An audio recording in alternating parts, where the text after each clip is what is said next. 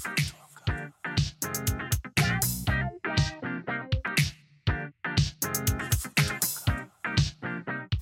Hallo und herzlich willkommen zu einer neuen Episode des Food Talkers. Mein Name ist Boris Rogosch und in diesem Podcast spreche ich mit Menschen, die etwas vom Kochen, Essen und von guten Lebensmitteln verstehen. Und heute reden wir über Schaumwein, über Sekt. Und zu Gast ist Marie-Louise Raumland von einem der renommiertesten und besten Sekthäuser unseres Landes, vom Sekthaus Raumland.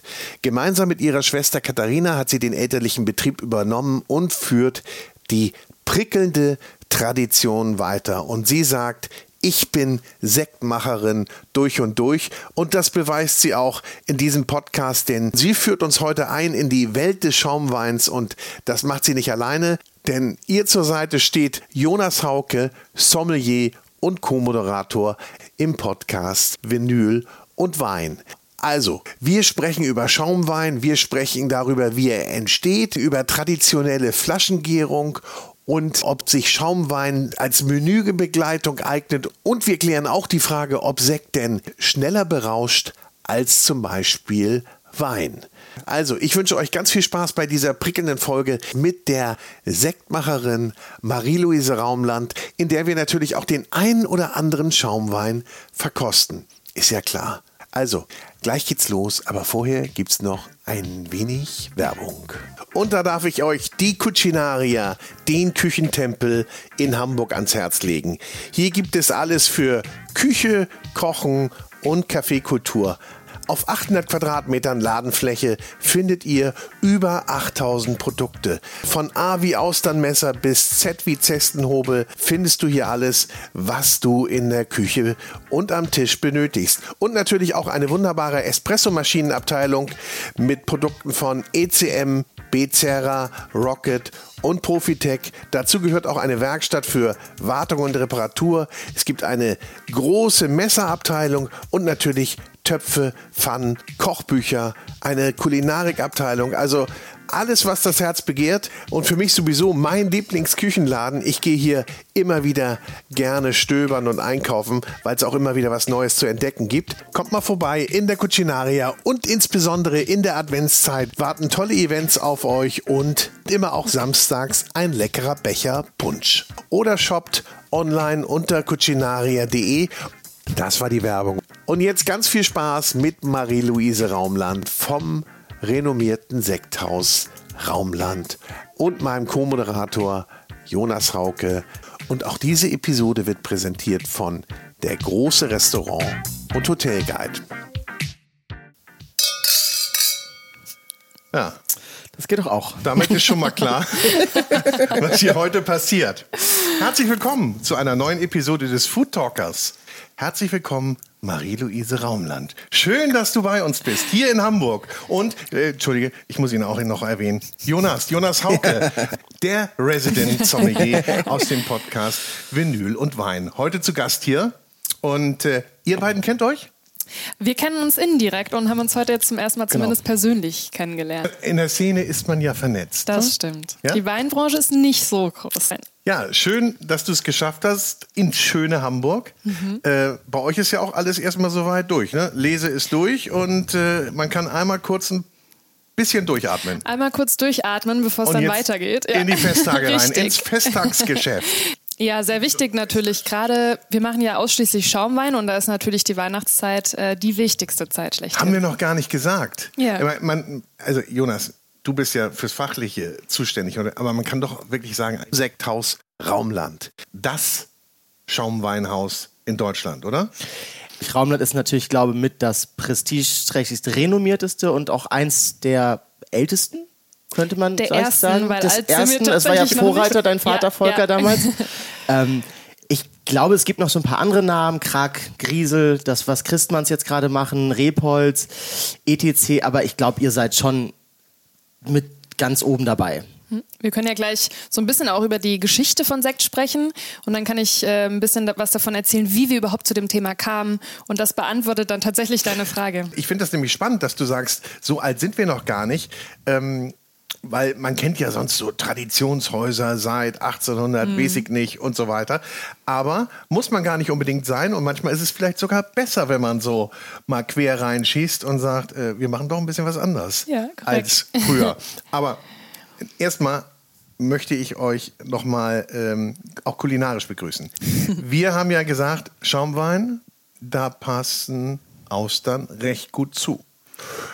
Viele mögen Austern nicht so gerne. Aber wir haben hier so eine ganz gute Austernrunde am Tisch, oder Jonas? Ich finde es und ich unterstütze das. Ich mag Austern auch erst seit wenigen Jahren und dann auch tatsächlich nur eine ganz gewisse Bande von zwei Jungs, die hier in Hamburg äh, wirklich mit die besten Austern vertickern. Natürlich haben wir die Austern von aus der Region heute da. Und äh, da weiß ich, da wissen wir, die sind immer frisch. Und wie ist bei dir, Marie-Louise? Ich meine, Austern immer zu jeder Tageszeit? Ja, nicht so wie Sekt. Aber tatsächlich, ich weiß noch genau, der erste Moment, als ich die erste Auster äh, gegessen habe, war eine richtige Überwindung. Mhm. Ähm, ich esse Austern sehr gerne, ähm, aber auch selektiv. Also tatsächlich wie du, ähm, Jonas. Von ja. daher, ich genieße sie, aber dann nicht in Massen, was ja. aber, glaube ich, auch in Ordnung ist. Ich kann die zum Frühstück haben, falls ihr mich ja. fragen wollt. Aber das fragt ihr gar nicht, das habt ihr euch eh gedacht. Ne? Natürlich. Aber mir kannst du auch ein Matjes morgens geben. Du kannst mich wecken und mir ein Matjes geben. Und ich sage, ja, super. da wäre ich schon eher dabei. Ja? ja? Da bräuchte ich, glaube ich, einen Kater für. Wollen wir denn mal eine probieren? Was haben wir denn? Ich glaube, wir haben drei verschiedene Austern. Genau. Äh, die, die du dir greifst, musst du bitte nochmal benennen. Die kann ich leider nicht aussprechen. Also das, ich weiß, wir haben eine Wildauster. Die ist hier drüben. Ja. Dann haben wir Gilliados und du hast die dritte namens Pousson Clair. Mhm. Genau die. Hoffentlich auch richtig ausgesprochen. Die Pousson Clair. Die Vinaigrette habe ich, äh, äh, ja, die ist vielleicht ein bisschen süßlich. Guck mal. Ich nehme die erste pur. Mhm. So. Ich bin da ja. Mh. Austern brauche ich eigentlich immer ein bisschen Vinaigrette dafür. Mm. Oh, sehr gut. Was machen wir denn jetzt mit den Zuhörern und Zuhörerinnen, die sagen, oh nee, jetzt essen die Austern, ich bin raus? ich glaube, im Zweifelsfall lass uns über Schaumwein reden. Ja, ich glaube auch. Wir haben natürlich schon das einige im Glas. Äh, vielen Dank, Marie-Louise. Du hast äh, ein bisschen was mitgebracht. Ähm, yeah. Wir starten mal mit der Cuvée Katharina. Mhm. Es gibt ja einmal die Cuvée Katharina und die Cuvée Marie-Louise. Das ist, glaube ich, so ein bisschen bei euch Einstieg ins Segment. Ja, ich sage immer, Einstieg ist absolut das falsche äh, Wort dafür. Aber es ist ähm, der Start. Der Start, Entschuldige. Das stimmt. Ähm, mein Name ist ja Marie-Louise, Katharina ist meine Schwester. Und tatsächlich sind das die allerersten Sekte, die meine Eltern damals gemacht haben. Ähm, rührt daher, dass mein Vater eigentlich einen anderen Begriff nehmen wollte, und zwar Blanc de Noir. Er hat nämlich aus seinem allerersten Weinberg, ein Spätburgunder Weinberg, einen weiß gekelterten Sekt aus dunklen Trauben gemacht. Mhm. Das war aber damals noch nicht erlaubt. Und die deutsche Begriff Begrifflichkeit dafür ist nicht sonderlich schön. Und deswegen war dann die Überlegung, Cuvée Marie-Louise einzuführen, weil es mein Geburtsjahrgang war. Wow. Und somit musste natürlich Cuvée Katharina folgen, als meine Schwester ah. zwei Jahre später geboren ah, wurde. Aber das ist doch schön. Mhm. Und so, und jetzt habe ich natürlich nicht meinen Sekt mitgebracht. Schade. Ja, sondern Cuvée Katharina. Ähm, Toller Aber der Einstieg. ist gut. Ich meine, ja? der ist schade, sage ich nur. Ich dachte, nee, ich hatte jetzt gedacht, den, den ersten von damals hast du nicht ah, mitgebracht. Alter. Den gibt's noch, der ist noch im Nein. Keller. Ja, ja, ein paar Ehrlich? Flaschen. Ja, auf jeden Fall. Das trinken wir dann vor Ort. Mhm, wenn ihr uns besucht. Genau. Ja, Cuvée Katharina passt sehr gut tatsächlich dazu, finde ich. Es ist nämlich eine Cuvée aus Spätburgunder, also Pinot Noir und Meunier. Meunier sagt man ja oft Schwarzriesling, oder mhm. Müllerrebe. Ähm, und er ist Brut Natur, das heißt, er hat gar keine Dosage. Er ist komplett trocken. Der liegt bei auf natürliche Weise einem Gramm Restsüße. Und zu was, so was Salzigem wie jetzt eine Auster, finde ich, gibt es ähm, nochmal so eine ganz tolle, ähm, so ein ganz tolles Kontra, ne? weil er auch diese gewisserweise die Salzigkeit hat, aber trotzdem ne, durch den Tiefgang so ein bisschen Hefelager. Man hat nicht nur die Frucht, sondern auch so ein bisschen erdige Töne. Er wurde teilweise im Barrikfass vergoren mhm. und hat deswegen auch so ein bisschen Struktur. Genau. Wie lange lagern die? Und lagern die immer in der Flasche dann? Oder? Mhm. Ja? Du sprichst einen sehr wertvollen Punkt an. Und zwar, man muss ja mal vorne anfangen, Sekt ist nicht so sexy als Begriff, ähm, weil es unterschiedliche Dinge bedeuten kann. In Deutschland, ähm, beziehungsweise erstmal vorne angefangen, Sekt ist der deutsche Begriff für deutschen Schaumwein. Genauso wie Champagner der Begriff ist für Schaumwein aus der Champagne oder Crémant Schaumwein aus Frankreich.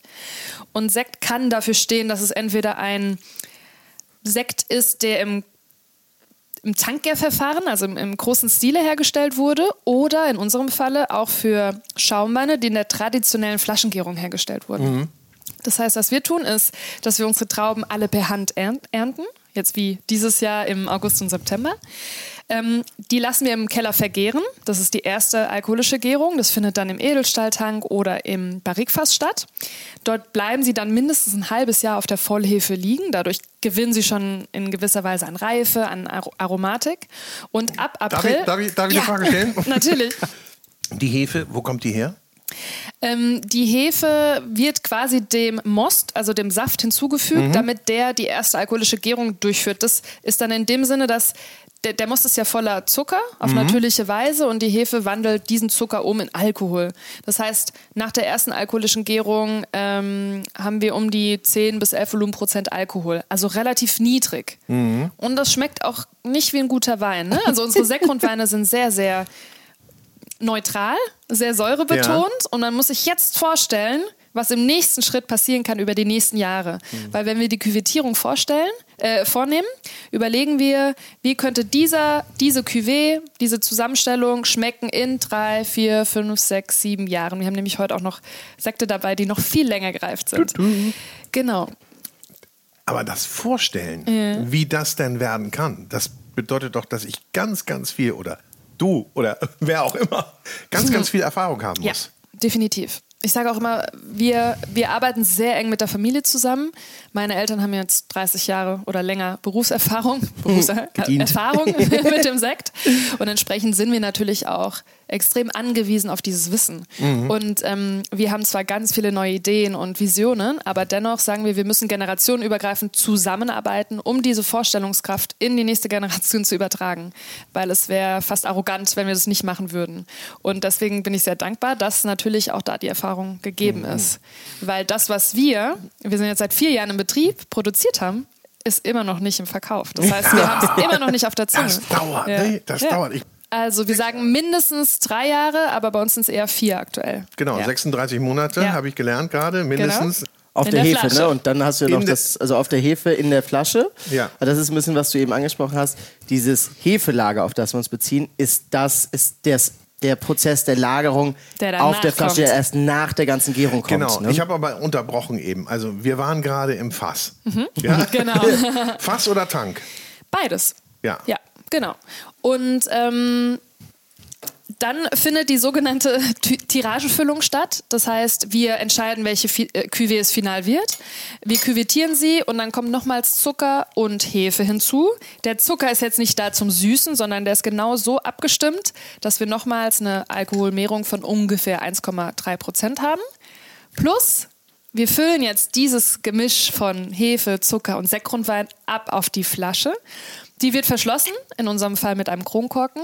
Und die Hefe führt jetzt diese Alkoholmehrung durch und wandelt den Zucker komplett um in Alkohol und als Nebenprodukt Kohlensäure. Bubbles. So. Und dadurch, dass die Sektflasche äh, verschlossen ist, entweichen diese, äh, die Kohlensäure nicht. Und wir haben eben am Ende Deswegen sagen wir immer ein Sekt in traditioneller mhm. Flaschengärung, weil die Gärung, die zweite, in der Flasche stattgefunden hat. Darf ich eine ganz doofe Frage Natürlich. stellen? Also, jetzt werden wahrscheinlich alle sagen, oh, ein Blödmann. Aber, aber warum passiert es denn beim normalen Wein nicht? In der Flasche? Ja, dass, der, ähm, dass da sich keine äh, Bubbles mehr entwickeln. Kann auch passieren, aber im besten Falle, bei einem guten Winzer passiert es nicht, ähm, weil du entweder einen durchgegorenen Wein hast das heißt, die Hefe hat gar, kein, gar keine Energie mehr. mehr, keine Energieträger, um eine Gärung durchzuführen. Mhm. Äh, plus man ähm, kann zum Beispiel schwefeln, damit da keine Gärung mehr stattfindet und füllt dann ah, eben den deshalb, Wein. Deshalb der Schwefel? Unter anderem, Unter also anderem. nicht nur, also das ist ja auch zum Beispiel ein Thema. Auch haltbar machen. Wenn ne? ich jetzt einen Wein zum Beispiel unfiltriert abfülle, gerade vielleicht im Bereich naturbelassene Weine, mhm. und da ist noch so ein bisschen Aktivität drin, dann kann das schon mal passieren. Du machst eine Flasche auf und die hat noch so einen gewissen Britzel. Mhm. Aber wenn du halt einen Wein komplett durchfiltrierst, dann ist da nichts mehr drin. So, da Aber, kann, also, ja. kann unter, also Ne? Mhm. Was, ganz, was ganz spannend ist, ist die Frage, wie ist Sekt eigentlich entstanden? Und da muss man mal ein paar, viele, viele Jahre zurückgehen. Ähm, früher war es ja ganz üblich, wo die Glasindustrie noch nicht wirklich äh, gut war, dass die Weine in einem Weinland geerntet wurden und dann wurden die im Barrikfass mit dem Schiff in das Konsumentenland geschickt. Mhm. Ja, in, zum Beispiel nach England. Mhm. So, das hat man meistens in den Wintermonaten getan. Als sie dort ankamen, haben sie die dann auf Flaschen gefüllt und dann wurde es irgendwann wieder wärmer. Und plötzlich hat, wenn der Wein noch nicht ganz durchgegauen war, aufgrund der sinkenden Temperaturen, der Wein wieder angefangen zu gern.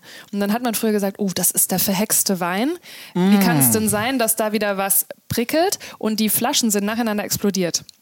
So, bis man dann irgendwann die Glasindustrie verbessert hat und man hat äh, Flaschen entwickelt, die diesem Produkt standhalten. Und dann kam natürlich auch das Verständnis dazu, was alkoholische Gärung ist. Und somit ist irgendwann tatsächlich der Sekt in traditioneller Flaschengärung entstanden. Ja, aber eigentlich ja. fand man das nämlich auch ganz schön, ne? dass ja. die bubbelt. Und sagt, können wir den nicht wieder haben? Ja. können wir diesen Unfall nicht wieder haben? Ja. aber das und dann hat man das dann gelernt, wie man das dann wirklich auch genau. dann äh, ja, immer mhm. wiederkehrend hinbekommt. Äh, äh, interessiert das eigentlich den Konsumenten? Wie der Sekt, ich finde übrigens das Wort auch nicht so. Nee, das macht nee. irgendwie Sekt. Das ist so ein deutsches Wort, ne? Ja. ja. Bis ähm, eine gewisse Aggressivität fast, je nachdem, wie man das ausspricht. Was hätten Sie gerne? Sekt. Sekt. Sekt. Schnell. Oder ich. Ja.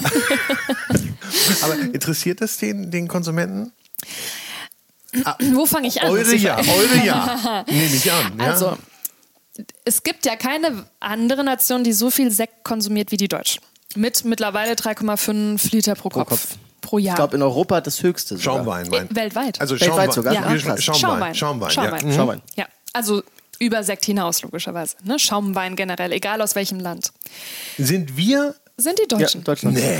Weltweit. Ehrlich? Ja. Das heißt, der Deutsche an sich beschäftigt sich schon sehr viel mit Schaumwein. Hm. Aber ich sage jetzt mal das, was wir tun: traditionelle Flaschengärung auf dem auf den deutschen Sekt bezogen, ist eine Nische. Wir, sind, wir machen 2% des Marktes aus. Nicht wir als Raumland, sondern wir als traditionelle Flaschengärer. 2% nur? Ja, mhm. beziehungsweise man sagt zwischen 2 und 4. Man weiß es nicht Beides genau. nichts. Ja? ja. ja. Entsprechend beschäftigen sich eventuell mit diesem Thema nicht ganz so viele Menschen, aber die sich die sich dafür interessieren, müssen sich damit beschäftigen, weil es da einfach extreme Unterschiede gibt. Und ich glaube, da ist es super wichtig, in der Kommunikation das auch herauszustellen. Wir haben ganz lange auch mit dem Verband der traditionellen Sektmacher, da ist mein mhm. Vater Präsident, überlegt, finden oh. wir in Deutschland nicht eine, einen alternativen Begriff für Sekt? Ja. Kam auf keine gute Lösungen. Deswegen ist unsere Philosophie, Sekt positiv zu beladen und ganz viel in die Kommunikation zu gehen, um zu sagen, hey, schaut mal, da gibt es einen Unterschied. Mhm. Ja, Sekt ist nicht gleich Sekt. Mhm. So, da sind ja. qualitätstechnisch Riesenunterschiede. Mhm. Aber umso spannender ist es ja, ob jetzt zwei oder vier Prozent, dass sich dann, so wie ich das vernommen habe, ähm, eure Eltern damit angefangen haben mhm. Äh, aber kam auch nicht aus dem Bereich, oder? Das ist ganz spannend, ähm, weil meine Eltern kommen beide aus Weingütern. Mein Papa aus der Pfalz und meine Mama aus Baden-Württemberg.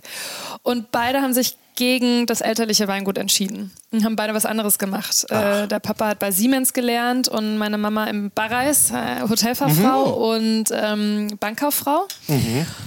Dann haben sie sich äh, gefunden. der Papa hat sich äh, doch gegen den äh, Büroalltag entschieden und wollte nochmal Weinbau studieren.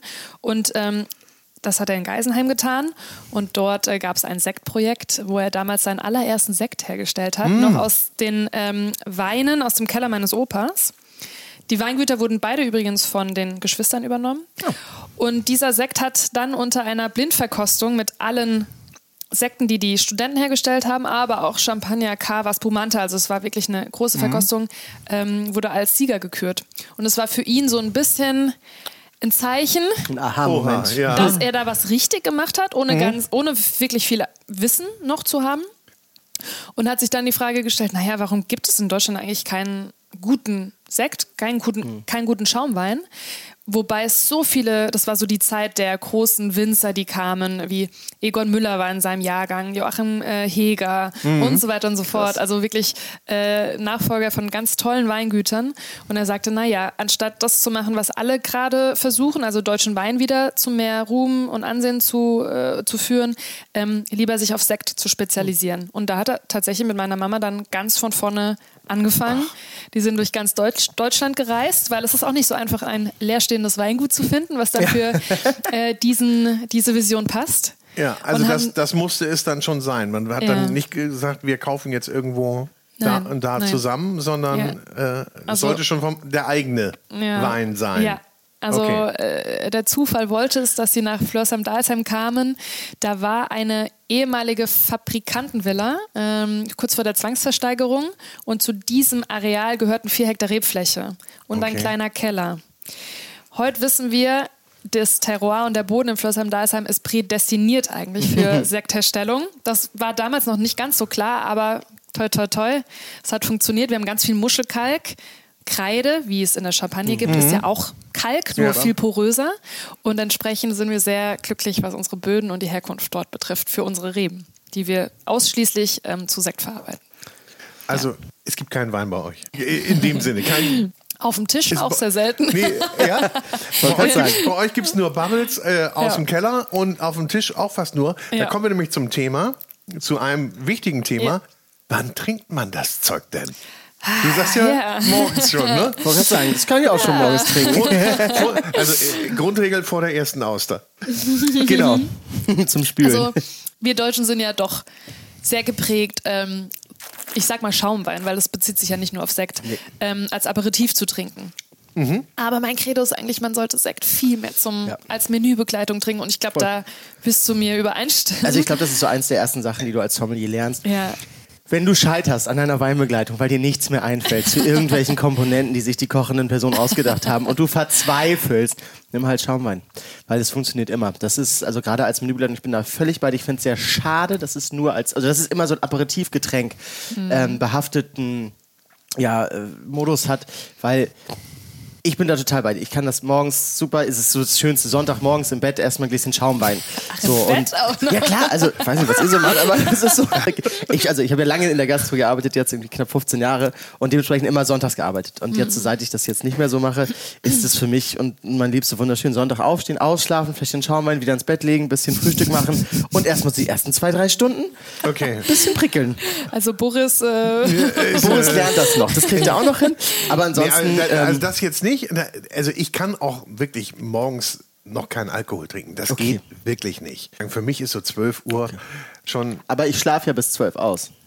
Dann, das ist der Trick. Was machst, was machst, was machst du denn? Da, sind, später da, bin ich, da bin ich ja seit sechs Stunden mindestens wach. Ja, nee. Ja. Ich, äh also als Winzer, wir verkosten ja ganz viel. Das heißt, es kann auch manchmal morgens sein. Müsst Aber ihr, es muss nicht. Ihr, wir, wir, wir, trinken nicht so viel nee. Nee, nee. Da wird also halt wir haben hier auch einen Spucknapf, darf, darf ich nochmal erwähnen. Ne? Ja. Also wir, genau. Nee, aber tatsächlich, also in meinen Augen ist Schaumwein fast, fast ein Allround-Talent, weil es aufgrund der feinen Pelage, der Aromatik sehr, sehr gut zu Speisen passt. Und das muss ich jetzt nochmal erwähnen, es muss kein Auster sein. Und es muss auch kein Kaviar sein, weil Schaumwein passt hervorragend gerade zu so schwereren Speisen. Ich nenne mal Fleisch mit Soße, Pasta, äh, Risotto. Mhm. Alles, was einfach so ein bisschen eine, eine erdigere Aromatik hat, hervorragend, weil wir auch immer ne, mit ein bisschen Kontra arbeiten. Finde find ich aber ganz wichtig. Also wir haben jetzt hier Austern, weil ich die gerne mag und ich war froh, dass ihr die auch esst. So. Ja. Also ich finde, er passt ganz gut, oder wie du ja auch gesagt hast, Marie-Louise, das passt super zusammen, kann man gut machen. Ich hatte aber auch in Anbetracht der Festtage überlegt, ob wir nicht ein bisschen Kartoffelsalat und Würstchen dazu essen. Ja. Passt auch. Ne? Oder ein Gänsebraten. Ganz toll. Ja, ja, ja? hatte ich jetzt keine Zeit für. ja, aber, nee, aber, aber es stimmt, es passt alles, nicht? Ja. ja.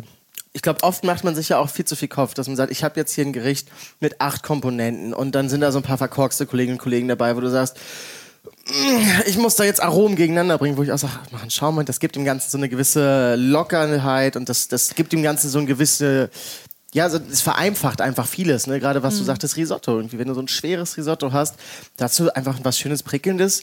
Das finde ich geil, mhm. weil es gibt im Risotto so einen leichten mhm. Fluff mit. Ja, das Einzige, mhm. wo ich sagen würde, wo man aufpassen muss bei Schaumwein, ist einmal Säure, weil Schaumwein an mhm. sich schon Säure mit sich bringt.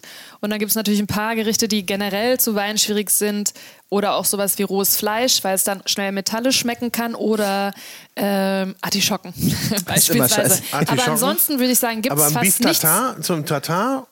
Kann auch passen.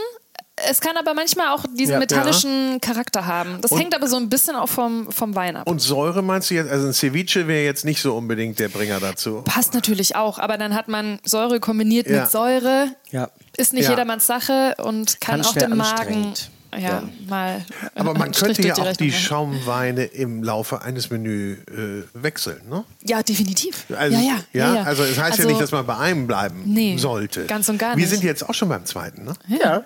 Das hat ja gar, gar keiner angesagt. Das wird hier klammheimlich eingeschenkt. ja, natürlich. Kennst du mich doch inzwischen gut genug.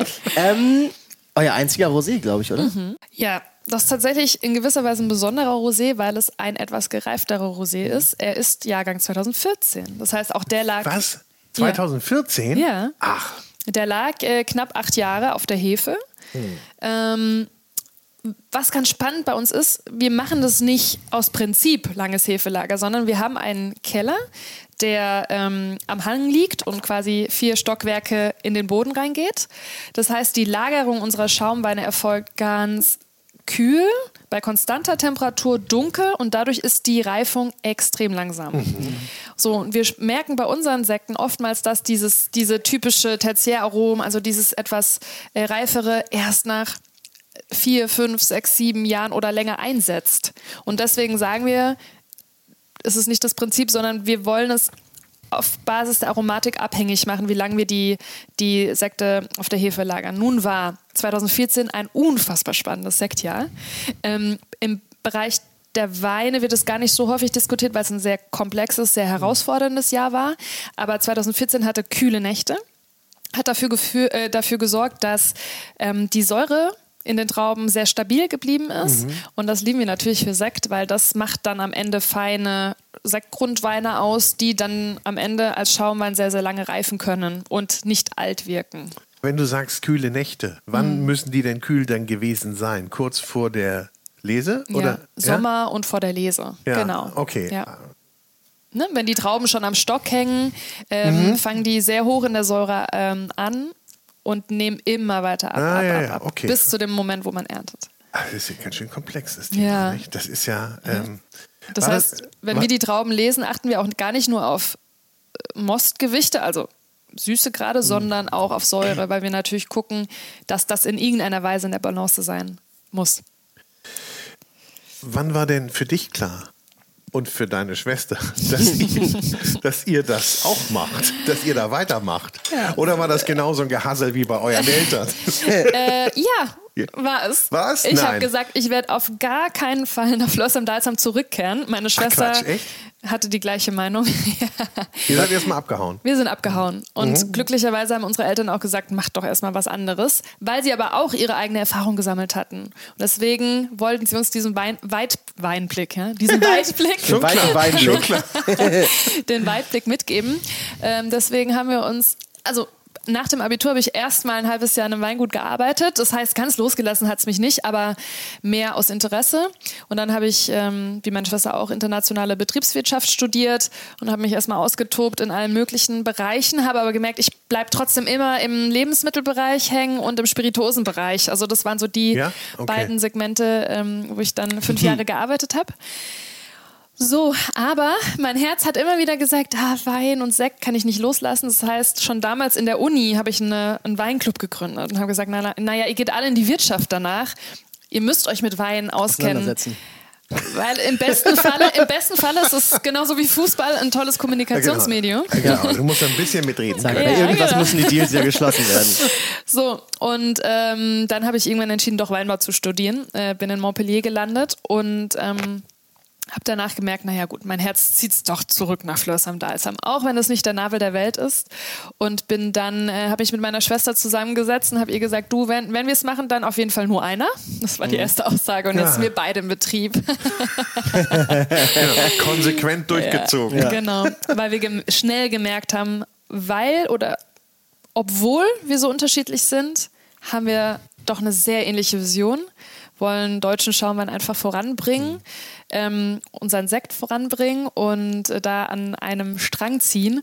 Und dann haben wir uns beide entschieden, äh, eben nochmal die Weinbaurichtung äh, einzuschlagen. Meine Schwester hat auch dann nochmal Weinbau studiert in Geisenheim mhm. und äh, hat da Jan, also meinen Schwager, kennengelernt, der auch Winzer ist. Und jetzt sind wir mittlerweile alle gemeinsam im Betrieb. Jeder spezialisiert sich so ein bisschen auf seinen eigenen Bereich, aber wir sind trotzdem dadurch, dass wir alle alles gemacht haben, also sowohl die Betriebswirtschaft wie auch den Weinbau, flexibel. Ja. Meine Schwester kriegt in drei Wochen ihr Kind. Deswegen war ich sehr glücklich, dieses Jahr den Keller zu machen in der, während der Traubenlese und den Weinausbau. Ähm, was normalerweise sie macht, ähm, Entsprechend sind wir da ganz also toll ihr könnt aufgestellt euch schon, tatsächlich. schon vertreten. Es ja. gibt schon ein Backup überall ja, in jedem ja, Bereich. Und ich meine, wir sind ein kleines Sektgut. Ne? Deswegen muss man schon in der Lage sein, wenn auch mal einer nicht da ist, den anderen ersetzen zu können. Und was haben eure Eltern gesagt? Haben die, haben die gehofft oder haben sie es geahnt, dass also, es so also, kommt? Oder? Sie, sie haben es nie geäußert, aber eine mhm. Träne war schon im Auge, als wir das verkündet haben. Ja? Ja, die waren sehr, sehr glücklich. Wie lange ist das jetzt her? Vier Jahre. Vier Jahre, ja, okay. Genau. Also wir sind seit 2019 mit dabei. Genau, und wie gesagt, mhm. haben wir gerade gelernt, dass euer erster Sekt ist noch nicht ja.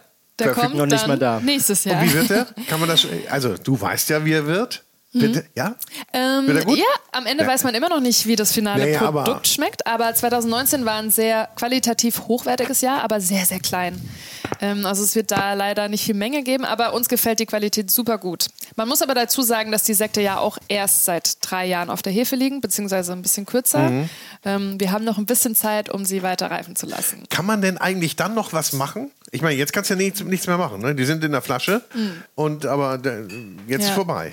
Jein. Also ganz am Ende die, die wie, wie der Name es schon sagt, der Sekt liegt auf der Hefe und ja. diese Hefe muss ja jetzt irgendwie wieder raus. Das heißt, wir rütteln die Flasche, äh, entweder auf ähm, Rüttelbrettern manuell oder in sogenannten Giro-Boxen. Das pass passiert dann maschinell. Ich sage auch immer, qualitativ gibt es keinen Unterschied, weil der Hefe ist es egal, wie sie in den Flaschenhals ja. rutscht. Und, ähm, Weiß ich nicht. Weiß ich nicht. Also, wenn da jemand vorbeikommt und sagt, hallo, Schön, dass ihr da, ich bin ja. mal wieder da, ich ja. streiche euch und schüttle euch. Nicht erschrecken, das ist schon was anderes. Vielleicht, ja, man Oder? Äh, könnte ich meine, man mal glaub, glaubst du studieren. So, glaubst, nee, aber glaubst du an sowas? Es gibt ja so dieses, diesen, diese Floskel, da stinkt da steckt ganz viel Liebe drin. Schwingungen. Das ist, das ist mit ganz viel Liebe ja. gemacht, dass da so Schwingungen drin sind. Es ist eine Wissenschaft für sich. Es gibt ja auch, um da mal auszuholen, einige Winzer, die ähm, klassische Musik im Weinkeller hm. spielen und man analysiert gerade, ob diese Schwingungen Einfluss auf die Qualität eines Weines haben. In dem Falle sehe ich es eher als ein mechanischer Prozess, wie die Hefe darunter rutscht, weil sie hatte jetzt drei bis zehn Jahre Zeit, sich zu zersetzen, mhm. Aromen abzugeben. Und ich glaube, dieser letzte Prozess, der zwischen ein und drei Wochen dauert, wird qualitativ nicht mehr großartig was ausmachen. Mhm. Da ist es einfach nur wichtig, dass der Schaumwein jetzt klar wird, ja. ja weil ich den Trub, die Hefe entfernen muss. Deswegen glaube ich, dass es keinen großen Unterschied macht. Auch wenn ah. es romantischer ist, wenn man im Sektkeller die Rüttelpulte sieht ja. und manuell Aber es trägt, rüttelt. Es steckt trotzdem ganz viel Liebe drin. Auf jeden Fall. Und Passion ja, ja. und Leidenschaft. Ja, sehr. Muss man haben. Ja? Man muss das schon aus Überzeugung machen. Nicht? Definitiv, weil am Ende lebe ich einige Jahre dafür, dass irgendwann mal mein erstes Produkt kommt.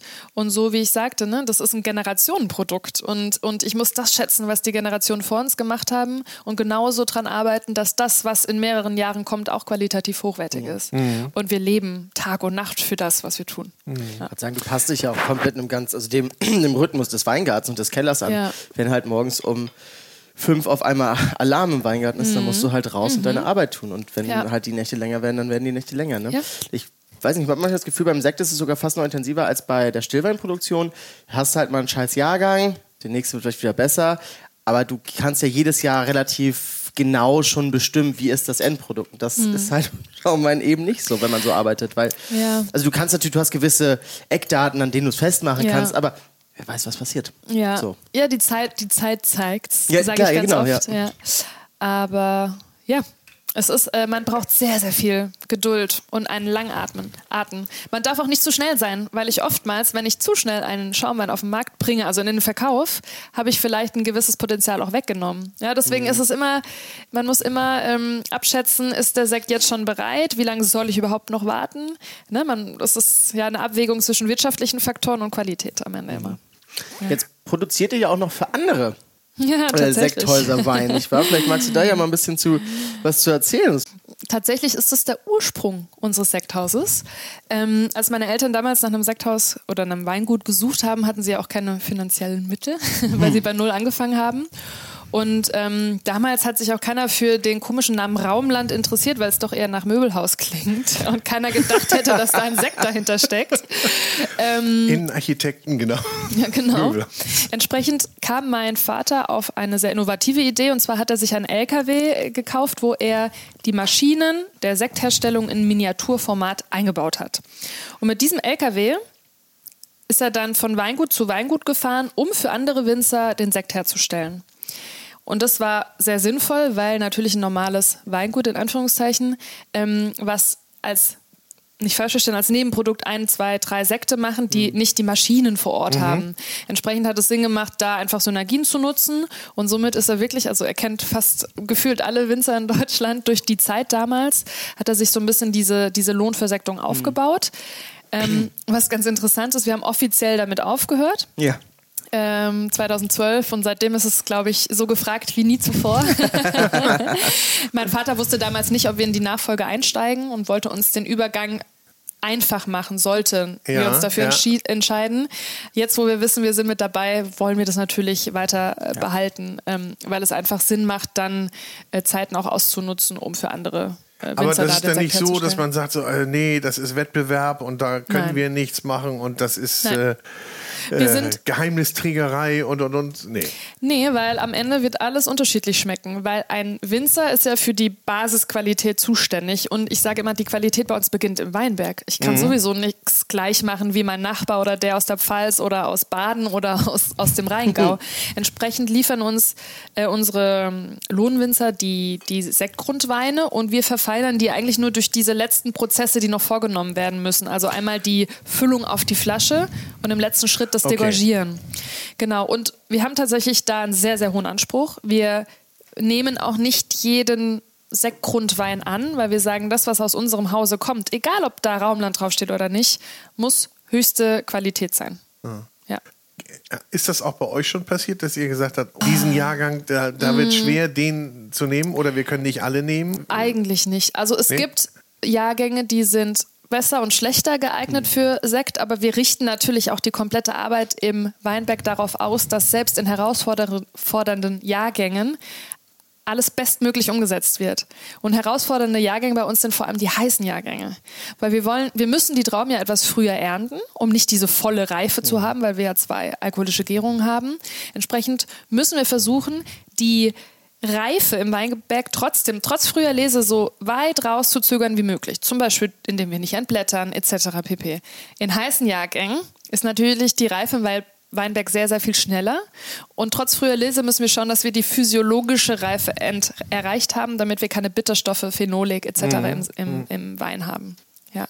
Und seht ihr da ein Problem jetzt? Äh, Wird es wärmer bei euch auch? Ich meine, es gibt ja Regionen, wo man das ganz massiv merkt mhm. und andere, die sagen, wir sind da noch verschont geblieben, ja. weitestgehend. Ja, ich sehe es nicht als Problem, sondern als anzugehende Herausforderung. Ja. Ähm, wir müssen Dinge anders machen in der Zukunft, damit wir Qualität steigern oder behalten können, vor allem im Weinberg. Mhm. Ich sehe da kein Problem in der Kellerwirtschaft, mhm. aber eben was die Pflanze betrifft. Da gibt es verschiedene Mittel. Ähm, eine, eine Sache, die wir machen, ist, dass wir zum Beispiel den Rebstock immer weiter nach oben ziehen, dass der nicht mehr so bodennah ist, wo wir ja Bodenwärme abbekommen, was zu einer schnelleren Reife führt. Wir entblättern weniger. Plus, wir müssen uns natürlich für die Zukunft entscheiden, welche Rebsorten wir anbauen. Ja, ja, ist ja. der Chardonnay dann noch die richtige Rebsorte für unser Gebiet? Oder ist es vielleicht doch eine pilzwiderstandsfähige Rebsorte wie ein zum Beispiel Souvignier Cri, mhm. äh, der zukünftig besser geeignet ist, weil man ihn weniger spritzen muss, weil man eine spätere Reife hat, weil man höhere Säurewerte haben, hat, etc. Seid ihr da schon mit einigen Rebsorten am Experimentieren? Also ja, ja was, was ja. habt ihr schon? Wir haben äh, den ersten Souvignier Cri mhm. angebaut der ist äh, noch nicht im Ertrag. Der, der wurde letztes Jahr gepflanzt. Ja. Äh, schauen uns aktuell weitere Piwi-Sorten an. Ähm, und haben aber auch schon einmal einen Sauvignon Cri äh, zugekauft, um zu experimentieren, okay. wie der sich entwickelt in der Flasche. Mhm. Einfach nur, um zu wissen, ja. ob das die richtige Entscheidung ist in der Pflanzung. Weil in dem Moment, wo ich eine Rebe pflanze, entscheide ich für die nächsten zwei bis drei Generationen. Ja. Was ja auch wieder verrückt ja, ist. Und, und, ab wann hat, ich weiß nicht, wie man das jetzt im Fachjargon nennt, aber wann trägt dann so eine. Der Baum die ersten Früchte. Ja, die ersten Früchte. Ähm, man sagt, äh, es hängt ein bisschen davon ab, aber in der Regel nach drei bis vier Jahren. Ja, okay. So, Man muss dazu sagen, die Qualität eines jungen Rebstockes ist natürlich bei weitem noch nicht da wie bei einer alten Rebe. Ich habe qualitativ natürlich sehr viel lieber das, was schon 50 Jahre im Boden wächst, wo die Wurzeln wirklich ganz tief in den Stein gehen, wo Mineralik was auch immer Mineralik ist, was? kann man diskutieren, aber wo das zu schmecken ist und wo viel mehr Extrakt vorhanden ist. Was ist denn Mineralik? Ähm, ein hochdiskutiertes Thema in den letzten Jahren. Ja. Mineralik reden wir natürlich erstmal von Mineralität. So, aber ist Mineralität jetzt aus dem Boden? Ist sie im Wein? Ist sie in der Pflanze? Was ist es überhaupt? Wie wird es wahrgenommen? Wie wird es jeweils definiert? Also es ist jetzt von meiner Seite aus Sommelier, das ist ein riesen, riesen Thema mhm. in der Diskussion. Ich glaube, auf Seite mhm. der Winzerin ist es nicht anders. Korrekt. Also ich glaube, da könnte man stundenlang drüber diskutieren. Es gibt auch Studien dazu, äh, ob es Mineralik überhaupt gibt. Äh, deswegen war das vielleicht auch gerade nicht die beste Begrifflichkeit. Gut, wird ja häufig ja, verwendet ja. und man versteht ja irgendwas drunter. Die Frage ist ja nur, ob jeder was anderes darunter versteht. Ja. Am Ende des Tages ist ja immer die Frage, schmeckt es? Und dann wie entscheide ich denn? Also gehe ich jetzt in den gut sortierten Fachhandel und sehe diese vier Flaschen Raumland vor mir, die wir jetzt hier haben auf dem Tisch. Wie muss ich denn da jetzt rangehen? Was gibt es denn als Orientierungshilfe für mich? Also wir unterscheiden unsere Sekte tatsächlich auf Basis der Zeit, weil Thema Einstieg, ja. der Anspruch an all unsere Sekte ist genau gleich hoch. Aber jeder Sekt schmeckt unterschiedlich, weil wir unterschiedliche Herangehensweisen haben. Ist er im Barrik vergoren oder nicht? Ähm, wie lange liegt ja. er auf der Hefe? ähm, und so weiter und so fort. Unsere, wir unterteilen zwischen den Traditionssekten, den Reservesekten und den Grand Reservesekten. Die Traditionssekte liegen mindestens drei Jahre auf der Hefe, die Reservesekte mindestens siebeneinhalb und die Grand Reserve-Sekte über zehn Jahre. Und das sind die, in Anführungszeichen, aktuellen Sekte, die wir auch im Verkauf haben, trotz des Alters. Und ähm, generell, wenn man sich orientiert, sage ich immer, bei Sekt kann man sich genauso orientieren wie auch beim Wein. Ich gehe ja tendenziell erstmal nach dem Winzer. Das heißt, ein Winzer spricht hoffentlich schon für eine gewisse Qualität. Aber wenn man sich jetzt für diese Nische der traditionellen Flaschengärung interessiert, würde ich als allererstes auch darauf achten, dass das kommuniziert ist auf der mhm. Flasche. Okay. Genau. Und ähm, was ganz wichtig ist, aber das ist wirklich für Anfänger, muss man aber wissen, Dosage, Süße eines Sektes, das kann ja alles sein von Brüt Natur bis trocken. Und trocken bedeutet nicht trocken. Ohne Süße, sondern mit relativ viel Süße beim Sekt. Ich glaube, dass sich da extrem viele Leute immer noch vert da, vertun. Ja. Ja? Lass, uns, also, lass uns das Thema mal gerne aufgreifen, weil ich glaube, dieser Begriff trocken, das ist so einer der meistgehörtesten und meistgehasstesten Begriffe, den du überhaupt in der Gastronomie haben kannst, weil wenn jemand einen trockenen Wein bestellt, erwartet er eigentlich keinen trockenen Wein, sondern doch einen Wein mit einer gewissen Fruchtsüße, sodass es sehr bekömmlich und zugänglich ist. Mhm. Jetzt haben wir ja beim Sekt, wir gehen mal von, von trocken Richtung süßer, wir haben natürlich die Zero-Dosage. Also mhm Zero Zucker, 0,1 mhm. oder 2 Gramm ja. vielleicht. Dann sind wir beim Brüt Natur, dann haben wir extra Brüt, Brüt und dann gehen wir ja in die Sek, also die, in die süßen Qualitäten. Wie kann man sich das ungefähr vorstellen von den wirklich tatsächlichen Restzuckergehältern? Also wenn jetzt ein Brüt, also ein trockener Sekt, wie viel Zucker ist denn da auf dem Liter?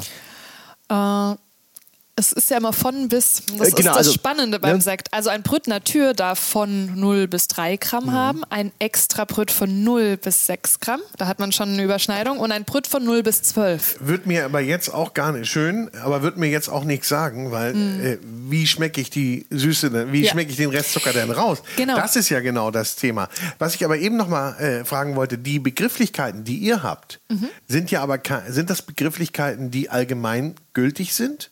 Ähm, du sagst, die Sekttradition und Sektreserve, das sind unsere Begrifflichkeiten, um dem, ja, um den Konsumenten, der Raumland kennt, eine gewisse Orientierung genau, zu bieten. Aber es sind ja keine Begrifflichkeiten, Nein. die jetzt äh, allgemein Nein. eingeführt sind und mir eine Orientierungshilfe Nein. geben, um vom, sagen wir mal, einfachsten, günstigsten Sekt bis zum hochwertigsten mich irgendwie entlang zu hangeln. Mhm. Nein, sind es nicht. Eigentlich habe ich ja nur, wenn ich jetzt ähm, euch als Winzer nicht kenne, habe ich ja eigentlich nur und keine Beratung habe, habe ich eigentlich nur den Preis. Und vielleicht den Jahrgang, wie du sagst, ja? Jahrgang, Preis, aber auch in meinen Augen schon die Restsüße, weil hohe Qualitäten in der Regel nicht Demi-Sec sind, sondern eher im Brüt-Bereich. Genau. Und das, die Begrifflichkeit traditionelle Flaschengärung. Mhm, genau, Vielleicht genau, steht sogar irgendwo das Hefelager drauf oder wann er degorgiert wurde, weil dann kann man sicherstellen, dass eventuell was Gutes in der Flasche genau. ist. Nee, Süße meine ich auch nur, wie viel Prozent das sind. Ja. Das, das, mhm. das sagt ja. mir jetzt nichts. Aber ja. das ist schon, natürlich ist das eine Orientierungshilfe. Ja. Klar. Und wenn gar nichts draufsteht, dann weiß ich, also ich, was ich immer so finde, kann man sich an diesem Begriff Brüt immer sehr gut orientieren. Brüt ist eigentlich, finde ich, so das, was jedes große Schaumweinhaus ist. Im Durchschnitt haben die den Brüt und das ist so der, der am flüssigsten läuft. Und das ist, glaube ich, immer so ein bisschen so, also gerade so dieses Thema Brü Natur oder äh, Zero Dosage. Ich glaube, das ist in den letzten Jahren massiv dazugekommen. Das gab es vor zehn Jahren, also nicht ja, so wirklich wahrnehmbar. Aber trotzdem ne, immer eine Nische in der Nische. Nische der ja. Nische, weil da sind wir ja auch teilweise schon, wo du sagst, du hast halt einfach, wenn du da 0,2 Gramm Zucker drin hast, hast du Säurewerte, die können dir halt auch teilweise mal ganz schön Kontra geben. Das muss man auch mögen. Ne? Und ich glaube, mhm. da ist es wirklich ein großes Thema, dass man auch so ein bisschen sagt, erstmal ein Brüt probieren lassen und dann sagen, okay, kann dir das noch, noch ne, karger und, und noch trockener sein, dann kann man sich da mal hochprobieren. Ja. Aber ich glaube, das ist auch, was du sagtest, macht man sich ein bisschen vertraut mit vielleicht, was für einen Stil mag ich, was sind produzierende Betriebe, die mir schon mal geschmeckt haben. Und dann kann ich in einen gut sortierten Fachhandel gehen und mich so ein bisschen vorhangeln. Und dann auch vielleicht sich wirklich mal mit Leuten, also mit, mit Menschen, die da arbeiten und sich mit der Materie auskennen, auseinandersetzen. Ich hatte letztens von Raumland den Rosé 2014, fand ich geil. Ja. Was mache ich jetzt? Genau, bleibe ich dabei. Sind die Leute ja auch ja. so äh, geeicht, nicht? Also ich habe meinen Hauswein. Ich bin so froh, wie, wie häufig höre ich das? ich bin so froh, dass ich meinen Hauswein gefunden habe. Ich glaube, das ist für ganz, ganz viele Menschen wichtig, ja. dass sie so ihre, ihre, ihr Produkt äh, gefunden haben. Das kann sich blind kaufen. Ja, glaub, Habt ihr bestimmt verstehen. ganz viele Kunden, ne? Auch. Ja. Kann man bei euch direkt bestellen? Ja, und wir schätzen uns sehr glücklich, vor allem in den letzten vier Jahren, dass wir ein sehr großes Endkundengeschäft noch haben, was uns aber auch schon immer wichtig äh, gewesen ist, weil meine Eltern sind ja nur dadurch in irgendeiner Weise präsent gewesen, weil kein Händler hätte damals deutschen Sekt listen wollen. Ja. Entsprechend ging da nur Endkundengeschäft. Mhm. Jetzt sind wir nicht in einem Tourismusgebiet, also wir sind immer noch zwar nördlich von der Pfalz, aber Wieso man merkt schon. Datsheim ist sehr klein. das ist ganz ein wundersüßes, kleines, beschauliches Örtchen, aber halt nicht touristisch, nein. Nein. Und die Leute, die zu uns kommen, kommen ganz gezielt, ja. was ja aber toll ist. Ja. ja. Und darauf, äh, das schätzen wir sehr und das ist uns, wie gesagt, wichtig, auch für die Zukunft. Gut, aber dann habt ihr dann schon äh, private Großabnehmer, nehme ich an. Äh, immer noch, ja. ich glaube, es ist anders wie früher, wo Leute kamen, die sich den Kofferraum vollgeladen haben für die, die nächsten früher, zwei ne? Jahre. Ja ja, ja, ja, Also meine Eltern erzählen das noch von ihren Weingütern damals. Und da haben ja viele Weingüter auch noch Wein ausgefahren, haben Weintouren gemacht mhm. nach Hamburg, nach München. Ja, Sowas wird immer weniger relevant. Aber ich kenne das auch noch. meine Eltern dann auch so großes Auto, Kombi ja. irgendwie und den ja. voll gemacht dann. Ja, ja. ja, das hast du ja auch bei ganz vielen Weinbetrieben, die haben dann einen offenen Verkostungsraum. Mhm. Da kommst du dann hin, da steht dann jemand. Von wann bis wann, da gehst du rein, probierst dann einmal acht Weine durch und sagst du Kistchen, Kistchen, Kistchen, ab ins Auto, ab zum nächsten Weingut. Mhm. Und so verbringen kannst du, so kann man auch einen Tag verbringen. Lass uns doch mal nee, auf Ich wollte einmal ganz kurz zur Wirkung fragen. Ja. Es ist ja ein Produkt, das durchaus berauschen kann durch den Alkohol. Viele sagen ja auch für den Kreislauf. Kleiner Glimmer. Wieso sagt man eigentlich beim Schaumwein immer für den Kreislauf? Das ist belebt, das ist belebt. Hast du mal einen für den Kreislauf? Es ist unglaublich. Sagt man das hier? Also es gibt auch diese schöne Redewende, lass uns mal zum Ausnüchtern jetzt erstmal ein kleines Gläschen Schaumwein trinken. Nee, oder, oder ich meine, ja, ja, oder es gibt ja, also meine, meine Mutter, die hat, hat früher eine Boutique gehabt, mhm. da kamen die Damen dann, und das ist ja auch so, wenn du einkaufen gehst, erstmal, ja, ne, also Espresso, Espresso so, oder, oder darf schon Schaum, darf schon ein Säckchen sein, darf schon ein Säckchen. Ja. Das macht man dann ja auch extra klein. Ja. Ne, damit, nein, für, nein, also guck mal auf die Uhr. Nein, so ein Sektchen, ein kleines. Ich trinke auch einen mit. Ja, dann. so, ich trinke einen mit, ist immer gut. wir Ihnen unsere, die neueste Kollektion zeigen? Ja. ja. So ist das ja. Smart, smart. Aber darauf wollte ich gar nicht hinaus. Du wolltest auf die Wirkung hinaus. Nee, ich wollte. Äh, hat der, erzeugt der, ich spreche jetzt mal von Schwips. Mhm. Ja, Schwips ist auch Eine ein schönes Tipsiness. Hat, hat, hat, der ein, hat, hat man von Schaumwein einen, einen anderen Schwips als von herkömmlichen Wein oder anderen Spiritosen? Super spannend.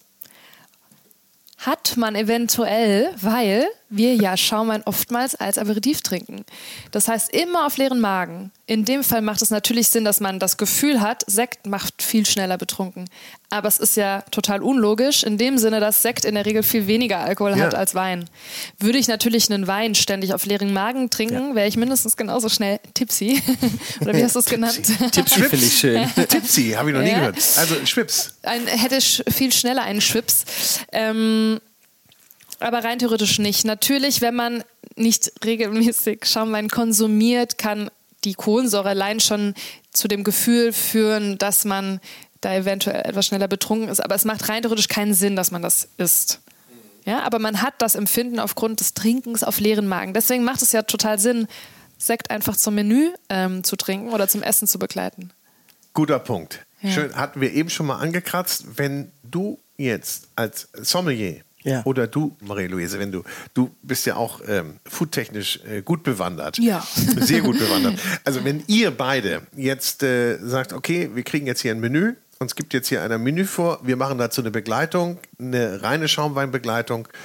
Hm, es geht eigentlich alles. Geht eigentlich milchige alles. Speisen. Teilweise schwierig. Finde also laktofermentierte Sachen ja. und sowas auch. Ah, milchig. Ja, okay. und tatsächlich, ja. wo man etwas aufpassen muss, ist beim Dessert. Weil dadurch, dass Sekte tendenziell eher etwas trockener sind, also weniger restsüß, mhm.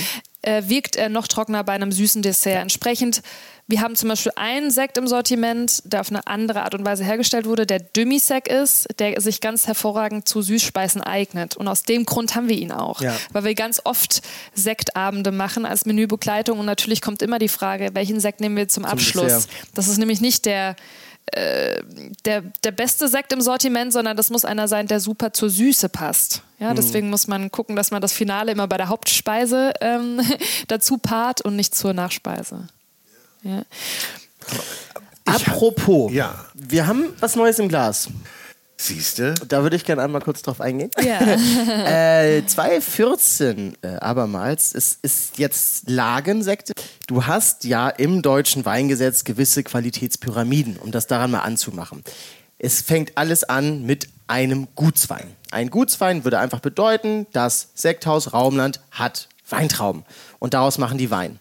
Dann gibt es ein Ortswein. Das bedeutet, Raumland sitzt in Flörsheim-Dalsheim. Und wenn die einen Wein machen, der aus Trauben aus Flörsheim Dals bekommen, hast du einen Ortswein. Und dann kommen wir in die Lage. Die Lage Kirchenstück ist eine ausgewiesene Lage, die eine höhere Qualität hervorbringt aufgrund markanter Eigenschaften wie Ausrichtung, Boden, Höhe, etc. Also Kirchenstück ist ein Areal. Mm, ja. ja, das ist eine Lage in der Nähe von Hohensülzen, auch südliches Wonnegau. Es gibt ja sehr viele Kirchenstücke, was mhm, auch Sinn ja. macht, weil die Lagen rund um die Kirchen sind ja oftmals mit tollen äh, Steinen, mit tollem Terroir ausgestattet, weil man damit die Kirchen gebaut hat. Entsprechend ist das eine Lage in der Nähe des Ortsrandes von ja, also Man ist dahin gegangen, wo man auch den Stein findet, den richtigen Stein für Oftmals die Kirche. bei Kirchen, ja. Ja, stimmt. Ja. Habe ich überhaupt noch nicht dran gedacht. Guck mal. Mhm. Wieder ja. was gelernt. Wieder was. Ich lerne die ganze Zeit was. okay. Und entsprechend finden wir das Terroir in, äh, in Hohensülzen im Kirchenstück sehr spannend und haben 2011 zum ersten Mal gemerkt, nach 20 Jahren Erfahrung meines Vaters, dass die Lage doch immer irgendwie ein bisschen anders schmeckt. Und aus dieser Erfahrung haben wir dann die Schlussfolgerung äh, gezogen, okay, lass uns den einfach mal separat auf die Flasche füllen. Und 2011 gab es dann nach, also 2021, nach zehn Jahren zum ersten Mal das Hohensülzer Kirchenstück als Lagensekt. Und ähm, wir machen Lagensekte tatsächlich auch nur in den Jahren, wo sie perfekt waren in dieser, mhm. in dieser Lage. Ne? Also da muss ich die Trauben zum perfekten Zeitpunkt lesen. Uns darf kein Unwetter dazwischen kommen. Beisp beispielsweise 2023 wird es kein Kirchenstück geben, weil die Lage komplett verhagelt wurde. Und zwar einen Tag vor der Lese. Mhm. Entsprechend konnten wir keine Trauben dort mehr ernten oder lesen, was natürlich äh, fatal gar ist. Gar keine mehr, gar mhm. keine. Äh, nein, nein. Die gar nicht, alles, kaputt, ja. Alles zerstört. Ja. Nee. Wir hatten dieses Jahr leider viel Unglück, was das Wetter betrifft. Aber ich sage immer, das ist, muss ein einkalkuliertes Risiko des Winzers sein, weil wir sind einfach wetterabhängig und es gibt nicht nur gute Jahre. Aber sowas äh, hat auch mein Vater gesagt, äh, haben wir, glaube ich, in den letzten 30 Jahren nicht erlebt. Vor allem, weil uns nicht nur einmal ein Hagelsturm getroffen hat, sondern tatsächlich zweimal. Und zwar zwei Wochen später kam der nächste. Ich sage jetzt mal, wir schätzen uns noch glücklich, weil nur 20 Prozent der Ernte betroffen war. Aber es gibt wirklich Winzer in der Region, die einen hundertprozentigen Schaden hatten. Oha. Was einem das Herz zerreißt, ne? weil Natürlich. man ist nicht immer dafür abgesichert. Es gibt Tagesschutzversicherungen, aber in der Regel lohnt sich das nicht in Gebieten, die seltener von Hagel betroffen sind. Und dazu gehört unsere Region normalerweise. Hm. Aber in den Jahren, wo es Kirchenstück gibt, äh, sind wir sehr, sehr glücklich, weil wir finden, dass dieser Sekt eine totale Eigenart im positiven Sinne ja. hat. Der hat ähm, sowas Ausdrucksstarkes. Ich, hab, ich sage auch immer, ich habe das Gefühl, der wurde im Barrik vergoren. Der wurde ja. aber 100% im Edelstahltank vergoren. Hätte ich, jetzt, hätte ich jetzt auch gedacht. Nee, und bringt die ganze Aromatik aufgrund des Terroirs, der Herkunft und natürlich des langen Hefelagers. Also auch der lag über 90 Monate auf der Hefe. Ja. 90 Monate, das ist schon eine Zeit. 90 ne? Monate, mhm. ja. Weiß ich denn, also Kirchenstück, sagst du, gibt es dieses Jahr nicht. Weiß ich es denn immer sofort in dem Jahr oder kann es auch sein, dass es dann nach zwei Jahren oder drei Jahren merke ich erst, das wird nichts. Ähm, da wir lagen, Wieso, was lachst du? Ich finde, ja, das ist, nee, das stimmt. Da hast du ja völlig mit recht, klar. Ja. ja. Also da wir Lagensekte eigentlich nur in den besten Jahren machen, gucken wir dann, selbst in warmen Jahren, wenn wir die Lage separat lesen, trotzdem drauf, wie er sich entwickelt. Weil es macht keinen Sinn, nach einem Credo zu gehen und immer zu sagen, ich habe immer diesen einen Sekt, wenn mhm. der halt anders reift und ja. wir wissen es schon nach fünf Jahren, dass er vielleicht sein Potenzial schon erreicht hat, macht es keinen Sinn, weiter zu, zu warten. Ja, okay, so aber ihr Meinung. sagt dann, äh, das war ein gutes Jahr, das könnte einer werden und dann wird er eher abgewählt, als dass er dazu gewählt wird. Sozusagen. ja, in, mein, in, meiner Sprache. Ey, das. Aber es ist ja sowieso interessant, nicht? Diese, diese eigenen Sprachen auch mhm. und in die man dann so reinkommt und wenn man dann so mit am Tisch sitzt, so wie jetzt dann einige auch jetzt zuhören und denken so, Okay. Ja. Es geht ja aber letztendlich geht es ja um den Geschmack. Korrekt. Und was ich ganz wichtig finde, und das sage ich aus der Sicht meiner Generation und der, die folgt, Wein, wir dürfen Wein nicht zur Philosophie machen, weil das nee. schreckt ab. Ja, ne? Und ich meine, die Challenge der nächsten Generation wird sein, wird überhaupt noch in dem Sinne Wein konsumiert? Weil aktuell die, die Generation nach mir, die trinkt alkoholfrei abends. Wir waren letztens essen und haben uns auch gewundert, warum es so eine tolle alkoholfreie Begleitung gibt. Ja, weil die Hälfte der Gäste alkoholfrei getrunken hat. Ich dachte, weil es sonst, warum es so eine tolle Stimmung gibt. Ja, die Stimmung war toll. Bin ich völlig bei Deswegen sage ich immer, man muss, es muss schmecken. Das ist die Hauptsache.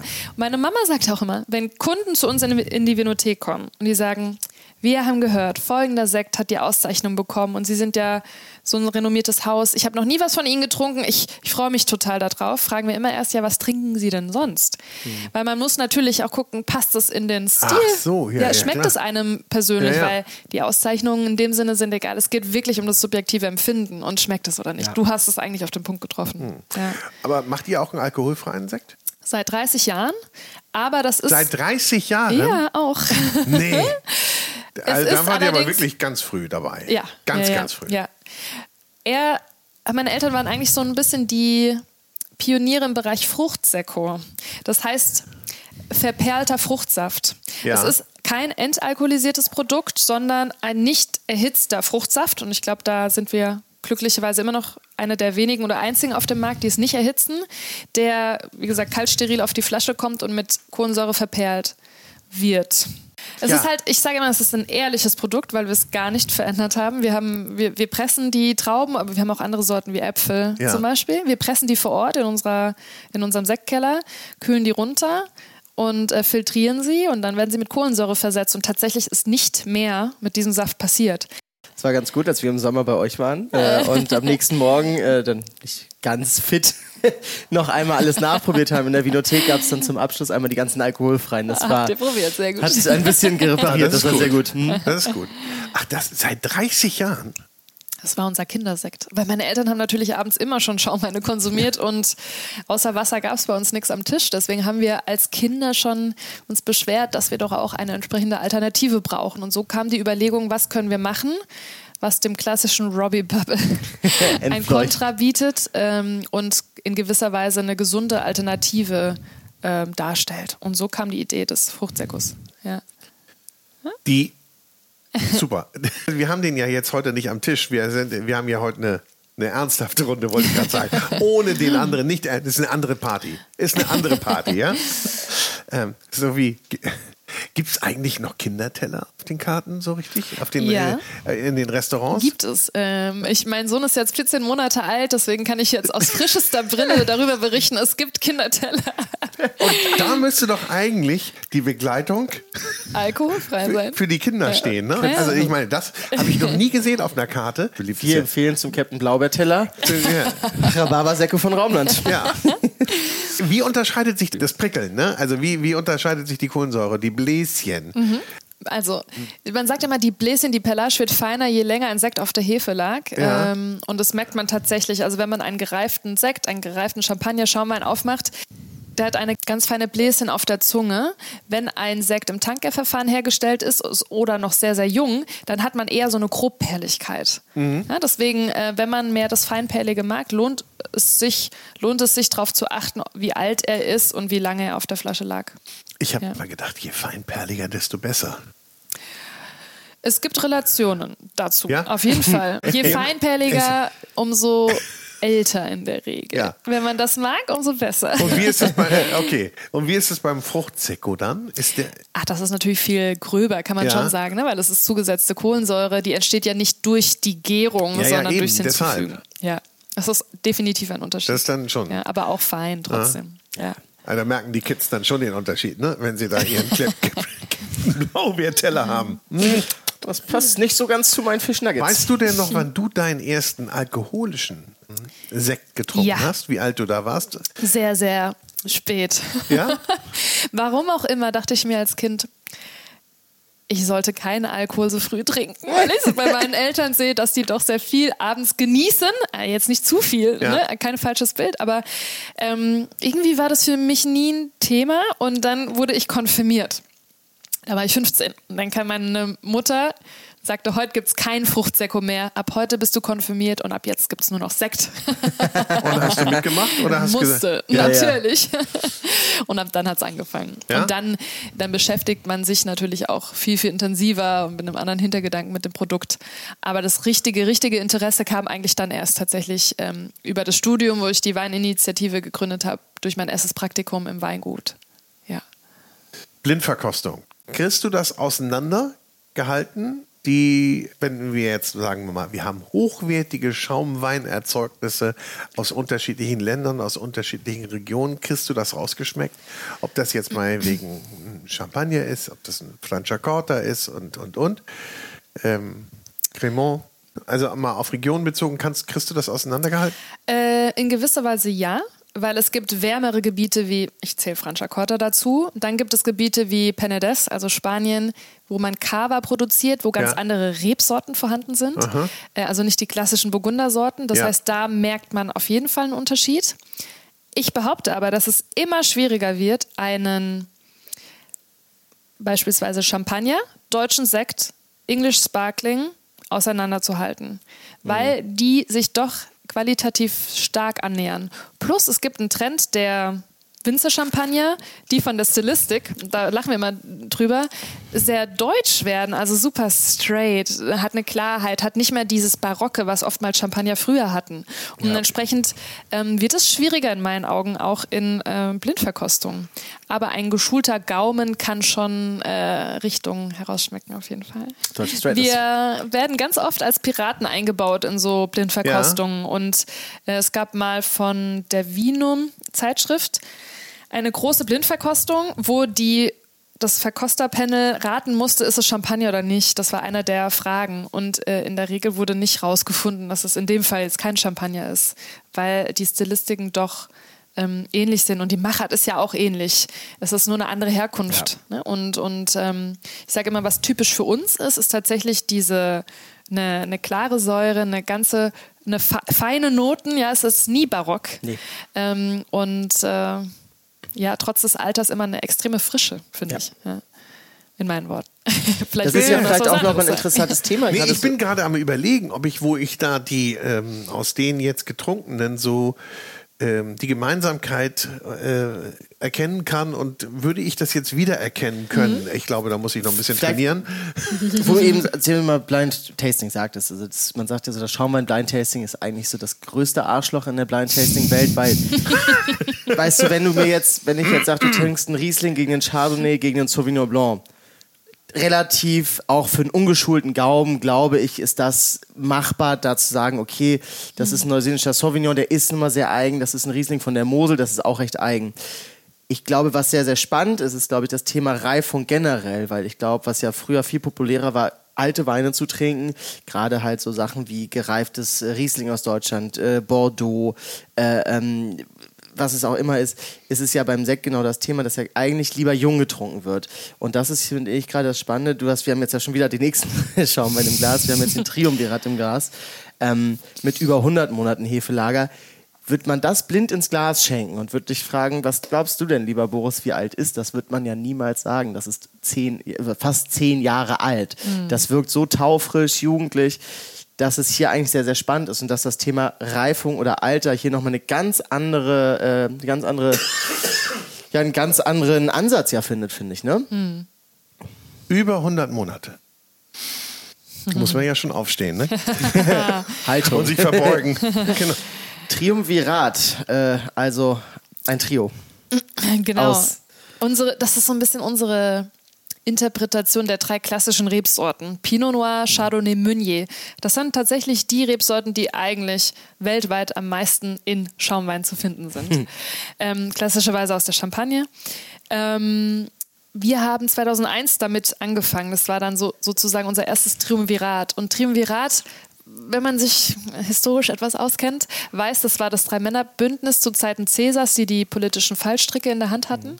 Und ähm, das sind eben jetzt nicht die drei Männer, sondern die drei Rebsorten, ähm, die einfach sehr ausdrucksstark in ihrer Kombination sind. Die eine Rebsorte gibt die Kraft, die Säure, die andere die Aromatik und Meunier zum Beispiel die Frucht.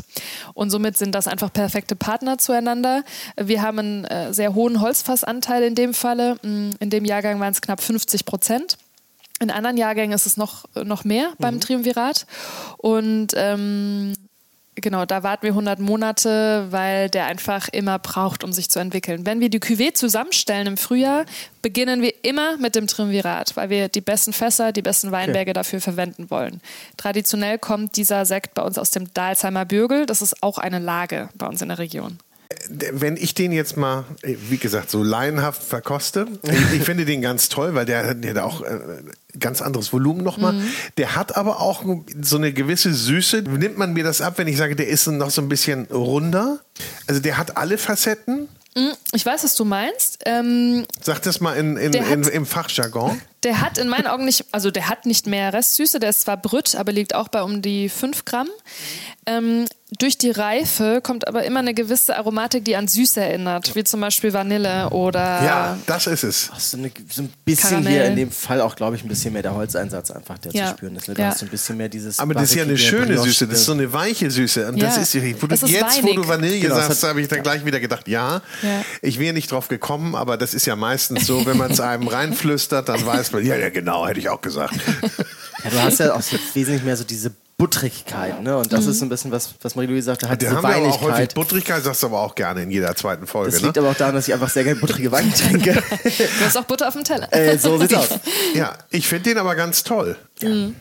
ja, also es ist tatsächlich ähm, seit 2001 so wirklich zu unserem Steckenpferd geworden. Mhm. Oftmals äh, sagt man auch gar nicht mehr, ich hätte gern den von Raumland den Triumvirat, sondern oh, schau mal, das Triumvirat auf der Karte, weil dieser Sekt an sich schon für sich spricht und äh, einfach konstant über die Jahre zwar die Eigenarten eines jeden Jahrgangs widerspiegelt, aber dennoch diese Ausdrucksstärke hat und eben diese diese Klassik in gewisser, ja. Weise, gewisser Weise auch. Äh, es klingt so, als ob eure Eltern und ihr da irgendwie ein bisschen was richtig gemacht habt. Wie streng. Wir haben uns stets bemüht, sagen wir mal so. ja, voll angestrengt. Ja. voll dabei. Da sind wir wieder bei dem Thema Leidenschaft, nicht? Und, und macht man das mit Liebe. Und äh, da ihr da ja auch alle wieder hin zurückgekehrt seid, ja. habt ihr den Bogen nicht wegbekommen. Ja. Und ich glaube, ihr seid alle ganz glücklich darüber. Ne? Absolut. Sowohl in der Familie, in der Zusammenarbeit, aber auch für das, was wir tun. Mhm. Also ich, hab, ich beschäftige mich sehr viel mit Unternehmertum. Und ich sage, es könnte einen schlechter tre treffen, äh, mit einem Unternehmen, was sich auf die Sektherstellung äh, spezialisiert hat. War das denn so ruckelfrei? Also du hast erzählt, äh, das wurde euch jetzt ja freigelassen. Mhm. Ihr wurde jetzt auch nicht dahin gedrängt, das nee. zu tun und ja. äh, die Nachfolge anzutreten. Aber als es dann soweit war und ihr gesagt habt, wir würden es machen, dann hat man ja noch einiges vor sich an Strecke. Ja, das ist leider eine langweilige Antwort, aber es war ruckelfrei weil ja? wir uns als Familie so extrem gut verstehen. Aber dennoch, man muss natürlich dran arbeiten. Es ist nicht so, dass das bedeutet, dass es immer so bleibt. Und wir haben uns sehr früh mit dem Thema Nachfolge beschäftigt, auch wie man agiert als Geschäftspartner, als Familienmitglied, als Schwester. Ja. Ähm, jetzt ist mein Schwager natürlich auch mit dabei. Das ja, ja, bringt eben. alles Komplexitäten mit sich, aber wenn man das ordentlich angeht, mit ganz viel Kommunikation und ganz vielen Mittagstischen gemeinsam, dann äh, hat das Potenzial, sich gut zu entwickeln für die Zukunft. Ähm, aber wir halten da auch einfach stark zusammen. Klingt irgendwie zu gut, ne? Ah. mein Vater wurde letztens gefragt ähm, von einem Magazin, was sein größter Fehler war. Und dann saßen wir Abende für Abende zusammen und sagte, was soll ich denn da sagen? Natürlich gibt es immer Herausforderungen, mhm. aber glücklicherweise hat bisher das Leben eher rosige Zeiten für uns vorgesehen. Und ähm, ja, wie gesagt, wir bemühen uns da einfach sehr, um an was Tollem zu arbeiten. ich finde die Frage auch echt, echt schwer. Ja. Ist es, ja. ja. Also, was haben wir heute für einen Fehler gemacht? Reihenfolge war perfekt. Äh, ich müsste, jetzt, ich müsste jetzt nochmal wieder von vorne anfangen. Genau, also jetzt ja. nochmal das Ganze rückwärts nochmal nachverkosten, damit wir uns auch sicher ja. Wie viele unterschiedliche Sekte? Sekte? Mhm. Schaumweine. Sekte. Also wie viele wie viel Sekte gibt es in eurer Sekte? ähm, vielleicht nochmal vorab, wir haben ca. 14 Reb Hektar Rebfläche und wir stellen Sekt her ausschließlich aus unserer eigenen Rebfläche. Ja, ja. Wir kaufen keine Trauben hinzu. Das heißt, wenn ihr das, mehr machen wollt, geht nicht. Dann müssen wir erst gucken, was die richtigen Lagen dafür sind und ob wir Weinberge pachten oder kaufen können. Ja. Genau. Gut, das macht man ja nicht von heute auf morgen. Nein, das dauert sehr, sehr lange. Wachstum ist immer relativ bei uns. Ähm, und daraus resultieren Pi mal Daumen 100.000 Flaschen im Jahr. Ähm, und die unterscheiden sich dann in circa 15 unterschiedliche Sekte, die sich wiederum nach Hefelage unterscheiden. Also wir haben dann logischerweise immer drei bis vier unterschiedliche Jahrgänge im aktuellen Programm. Ja. ja. Und alle schmecken ganz unterschiedlich. Mhm. Sekt ist nicht gleich Sekt. Das ja. ist ganz, ganz wichtig. Absolut. Und dann natürlich die Fruchtsekos. Ja. Zusätzlich. Wie ja. viele unterschiedliche habt ihr da? Äh, vier Stück. Vier Stück. Ja. Oh, gut. Mhm. Die sind gut. Einmal ja. durchbestellen, würde ich sagen. Ne? Ja. Einmal und, und, also, und besuchen darf man euch auch. Kann ja. man auch. Wir haben eine Vinothek, die geöffnet ist. ja? Unter der Woche und am Samstag. Genau. Ja, sehr schön. Also, müssen wir mal machen. Flörs, Würde mich Flörsheim. Aber in unserer Region kann man gut Urlaub machen. Das ist wirklich sehr schön. Ja? Ja. Äh, wohnt ihr denn auch alle eng beieinander? Ja, das ist der springende Punkt. Äh, meine Eltern äh, ziehen mittlerweile also ziehen in zwei Wochen aus, aber sie haben es nur geschafft bis zwei Häuser weiter, weil sie sich auch nicht vorstellen können, weiter wegzuziehen. Meine Schwester und ihr Mann ziehen in unser aktuelles Sekthaus und mein, mein Mann und ich, wir wohnen 15 Kilometer entfernt, aber tatsächlich ist uns die Distanz zu weit. Entsprechend suchen wir sehr aktiv nach einer Möglichkeit, zur Familie zurückzukehren. Aus der großen, weiten Welt zurück. Ja, das ja. ist aber auch eine Entfernung, nicht? Sagen. Marie-Louise, schön, dass du da warst. Und äh, äh, herzliche Grüße an die Familie, die wir Danke. auch ein bisschen kennenlernen durften. Und wir kommen gern mal vorbei. Jonas war ja schon da und äh, eure Gastfreundschaft ist ja schon weit, weit über die Grenzen bekannt. hinaus bekannt. Vielen Dank, dass Schön, dass du dir die Zeit genommen hast und so schöne ich wollte gerade sagen, Pullen mitgebracht hast. Darf man Pullen sagen oder ist das despektierlich? Wir sind ja in der Weinbranche, deswegen darf man es ja? schon. Ja, ja, da habe ich so, da ist ja sowieso so ein bisschen anderer Jargon. Ja Aber da sind wir dann schon wieder bei dem Thema. Es muss einfach schmecken. Und eine mm. Pulle schmeckt doch gut. Aber, so. wisst ihr was? Ich habe ja echt. Ich hab, jetzt mal abschließend. Ne? Ich habe echt ein Problem. Ich mag die alle. Ach, sehr gut. Ja, ja, dann können wir ja jetzt. Und das Triumphirat, und, und, das Triumphirat würde ich zum Beispiel nicht zum Einstieg trinken Nein, wollen, unbedingt. Nee, ne? Damit würde ich mich irgendwann belohnen. Also die Reihenfolge war schon, war ja. schon toll. Wollen wir nochmal anstoßen? Cheers. Zum Wohl. Vielen Dank. Vielen Dank. Zum Wohl. Und ich sage ganz herzlichen Dank fürs Zuhören. Ich hoffe, es hat euch ein wenig Spaß gemacht, inspiriert, den einen oder anderen Schaumwein mal zu probieren, vielleicht auch antialkoholisch. Und ich freue mich natürlich, wenn ihr diese Episode und den Podcast bewertet, liked und vor allen Dingen auch empfehlt und uns Kommentare gebt auf Apple, Spotify oder wo auch immer ihr diesen Podcast hört. Und ich darf auch schon mal auf die nächste Episode hinweisen. Dafür sind wir nämlich nach Mallorca gereist, auf den Spuren der traditionellen Küche und der traditionellen Produkte auf dieser wunderbaren Insel. Und darüber hinaus ist es natürlich mir eine große Freude zu erwähnen, dass auch diese Podcast-Episode präsentiert wurde von der große Restaurant und Hotelguide.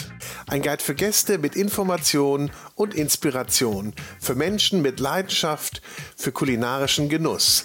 Und jetzt habe ich noch ein bisschen Werbung in eigener Sache. Es gibt nämlich einen Podcast, der heißt Vinyl und Wein. Und in diesem Podcast begrüße ich spannende Persönlichkeiten, die ihre Lieblingsplatten mitbringen und wir trinken dazu passende Weine. Ich spreche mit meinen Gästen über deren musikalische Meilensteine und über die Bedeutung von Musik in ihrem Leben. Also, wir hören uns bei Vinyl und Wein.